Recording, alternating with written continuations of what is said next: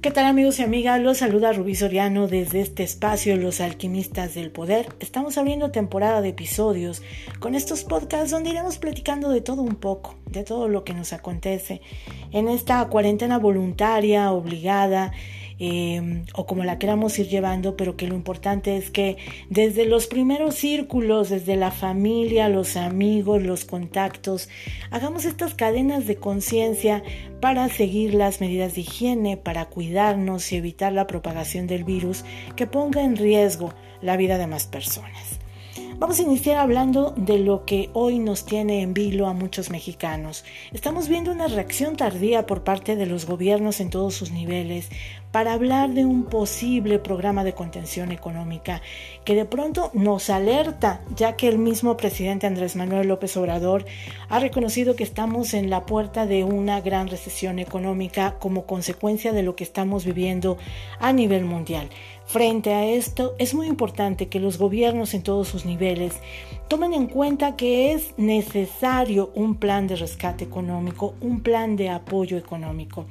Y aquí es donde sigo viendo la ausencia de gobernantes como el de Puebla, como el mismísimo Luis Miguel Barbosa, quien parece que está más ocupado en sus vendetas personales, en la confrontación con los ediles, pero no lo estamos viendo con un programa certero de contención dirigido a la ciudadanía. Hay que decir que Claudia Rivera Vivanco, presidenta municipal de Puebla, ha dado algunos bandazos anunciando la ampliación del pago de algunos servicios como el predial. Sin embargo, ahí tiene que haber mucha más eh, amplitud en cuanto a los beneficios que se pueden otorgar a la ciudadanía. Y aquí sí quiero mencionar que se anotaron una palomita los regidores de la bancada del Partido Acción Nacional de la Comuna Municipal, quienes dieron a conocer un documento donde se le propone a la presidenta varios puntos, entre ellos no solamente es el apoyo a las empresas locales, sino también a los ciudadanos en cuanto al pago de servicios. Habrá que ver si la presidenta municipal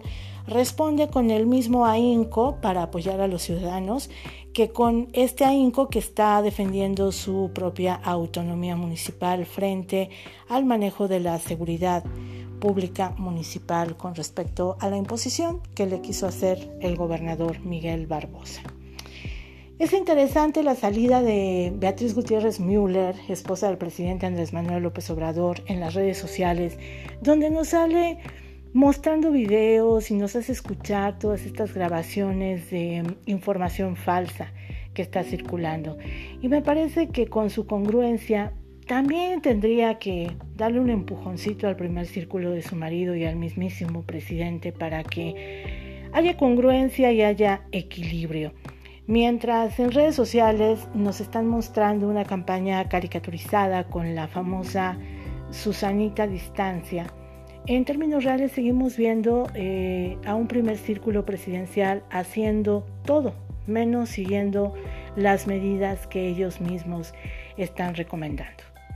Quiero cerrar este podcast diciendo que lo que viene es una contención colectiva que no solamente dependerá de los gobiernos, también nos obliga a nosotros como sociedad replantearnos la manera en que tenemos que hacer una nueva planeación económica, de modo de vida y de proyectos personales. Esta es la suma de todo